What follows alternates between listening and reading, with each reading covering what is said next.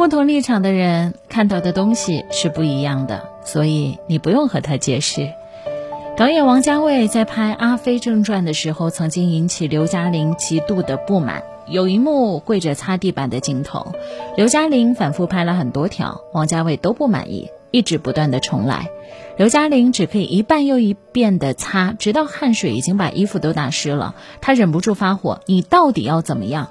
王家卫没有解释，只是说：“不对，就是感觉不对。”后来刘嘉玲擦了二十七次地板，王家卫满意了。拍摄结束之后，尽管刘嘉玲多次提起这件事情，王家卫也没有向她解释。直到后来《阿飞正传》爆火，那个擦地板的镜头也成为了一种经典。刘嘉玲终于明白，她说王家卫是非常注重感觉的人。他之所以不解释，是因为剧情可以解释，情绪却很难解释清楚。有些事情。你和他的立场不一样，你很难解释。不是所有的事情都要分是非对错，很多时候只是立场不同。网上有一句话说的很好：生活各自不易，个人所求不同，各自立场不一。不要在别人心中修行自己，也不要在自己心中强求别人。每个人的境遇不同，很难看法一致；每个人的立场不同，很难互相理解。这一切都好像是村上春树所说的。世上存在着不能流泪的悲哀，这种悲哀没有办法向别人解释，就算解释，他也不会理解。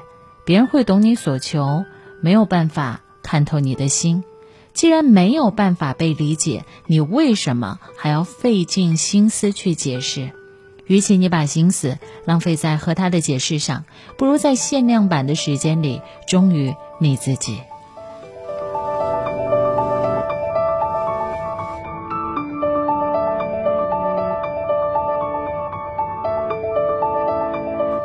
眼界的宽度、思维的深度、追求目标的高度，以及你身上所体现的从容大度，这组成了你的格局。